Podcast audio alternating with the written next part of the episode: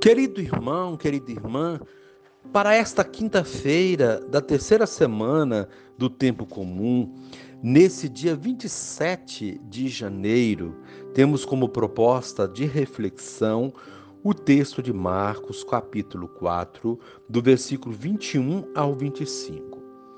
Naquele tempo, Jesus disse à multidão: Quem é que traz uma lâmpada para colocá-la debaixo de um caixote ou debaixo da cama. Ao contrário, não a põe num candeeiro. Assim, tudo o que está escondido deverá tornar-se manifesto, e tudo o que está em segredo deverá ser descoberto. Se alguém tem ouvidos para ouvir, ouça. Jesus dizia ainda: Prestai atenção no que ouvis. Com a mesma medida com que medirdes, também vós sereis medidos, e vos será dado ainda mais.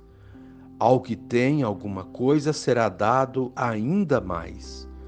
Do que não tem, será tirado até mesmo o que ele tem. Palavra da salvação. Glória a vós, Senhor. Querido irmão, querida irmã, Jesus dizia de si mesmo: Eu sou a luz do mundo.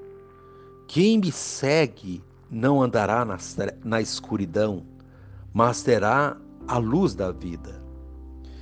E a seus discípulos dizia: Vocês são a luz do mundo. E recomendava-lhes: brilhe a luz de vocês diante das pessoas para que elas glorifiquem o Pai de vocês que está nos céus. A luz é a verdade, é a palavra de Deus. A luz é a própria presença de Deus. Jesus nos pede que demos testemunho da luz. O Evangelho precisa ser anunciado e conhecido no mundo afora, no mundo todo. Essa é a missão que cristãos e cristãs receberam de Jesus. Cabe a pergunta: somos luz na vida dos nossos semelhantes? Quanto aos dons que Deus, que de Deus recebemos, eles podem ser luz na vida das pessoas. Poderão transfigurar o mundo se, o, se os fizermos frutificar. Querido irmão, querida irmã, o Senhor, com Sua graça e com Sua palavra, enche nossa vida de luz.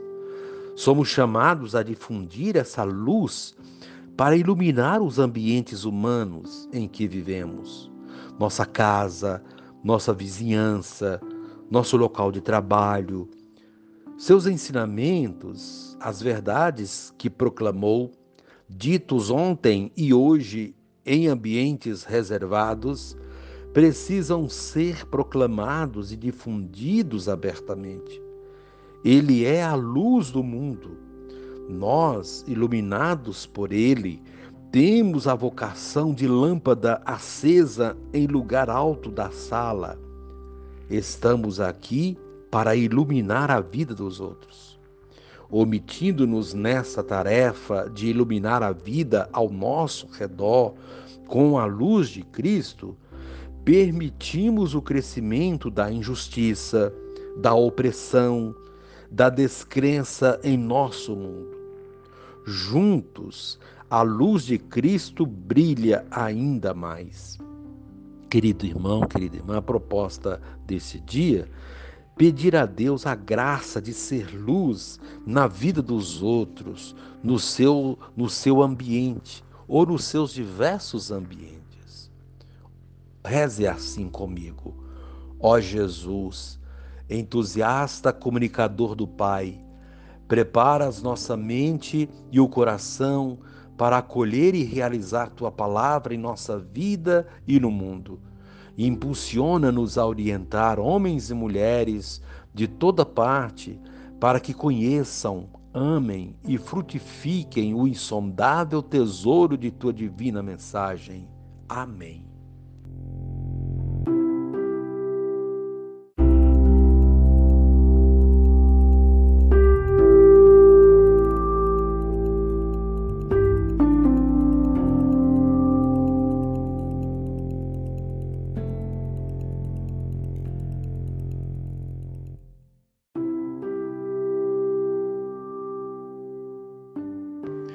Querido irmão, querida irmã, dando continuidade à reflexão da palavra de Deus, da liturgia desta quinta-feira, terceira semana do tempo comum, nesse dia 27 de janeiro, você poderá acompanhar na sua Bíblia os textos, 2 Samuel, capítulo 7, do versículo 18, 19, depois 24 a 29.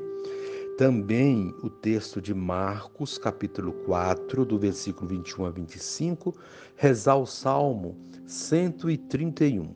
Uma vez que você já ouviu a proclamação do Evangelho com a reflexão, agora você poderá dar continuidade com a leitura, ouvindo a leitura do segundo livro de Samuel e a continuação também da reflexão aplicada à vida. Leitura do segundo livro de Samuel, capítulo 7.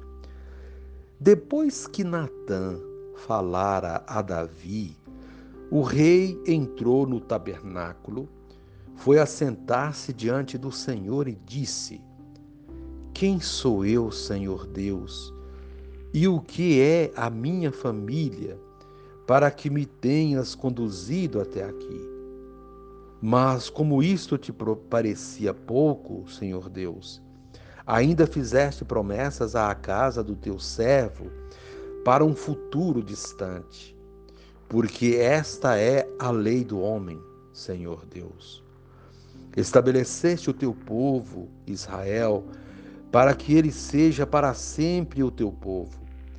E tu, Senhor, te tornaste o seu, o seu Deus. Agora, Senhor Deus, cumpre para sempre a promessa que fizeste a teu servo e à sua casa, e faze como disseste.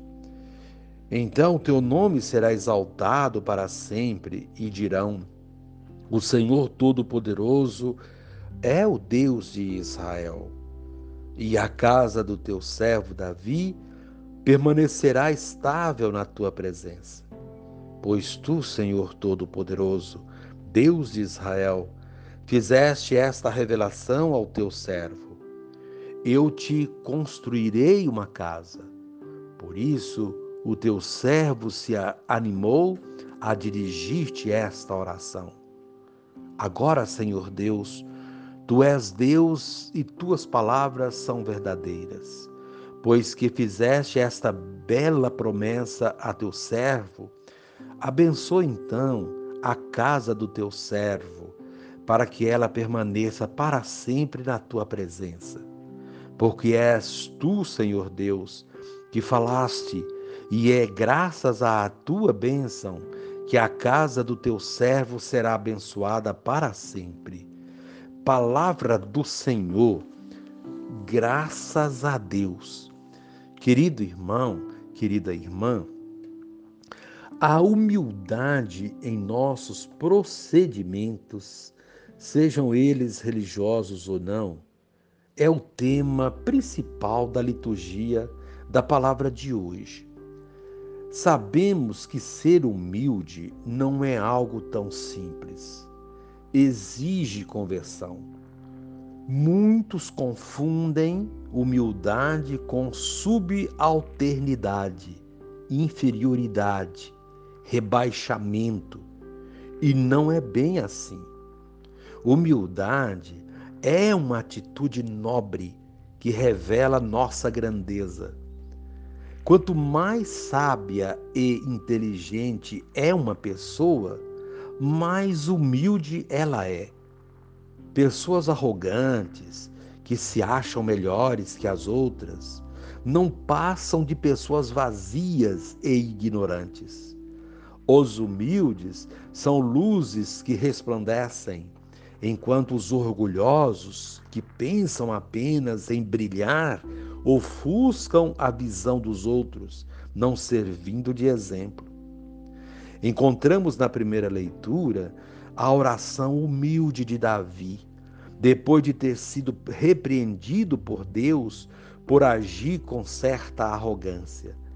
Na verdade, não era a intenção de Davi ser arrogante.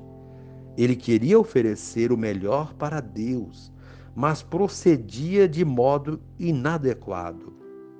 Quantas vezes agimos errado, não por maldade, mas por vaidade ou por ignorância? Deus não nos castiga por isso, mas de alguma forma nos repreende e nos ensina a agir corretamente. Nessa oração de Davi, da primeira leitura, encontramos a sua manifestação de reconhecimento da sua insignificância diante de Deus, colocando sua vida e a vida de sua família nas mãos de Javé. Deus acolhe a oração de Davi e o confirma na sua missão, prometendo a ele uma dinastia. A humildade nos torna grandes diante de Deus e ele nos faz luz para o mundo. Ser luz significa ser exemplo, e ser exemplo é ter as atitudes seguidas, imitadas. É o que nos mostra o Evangelho de hoje. O Evangelho fala exatamente dessa palavra luz, que precisa ser evidenciada. Se a palavra é luz, sua função é iluminar, apontar, onde estão as falhas, os erros, as coisas que possam ser obstáculos para a chegada, para a chegada à morada de Deus. Nada deve ficar oculto a essa palavra. Se a sua função é, portanto, iluminar, ela não pode ficar escondida, mas deve ser evidenciada Ninguém acende uma lâmpada para colocá-la debaixo de uma vasilha, diz o texto. Assim deve ser a palavra. É preciso propagá-la, torná-la conhecida, porque é ela que vai iluminar nossas ações, nosso reto agir. Quanto mais se vive a palavra, mais ela cresce e se multiplica. Porém, quem conhece pouco da palavra de Deus e oculta esse pouco que sabe, perde-o, porque tudo aquilo que não é partilhado não se multiplica.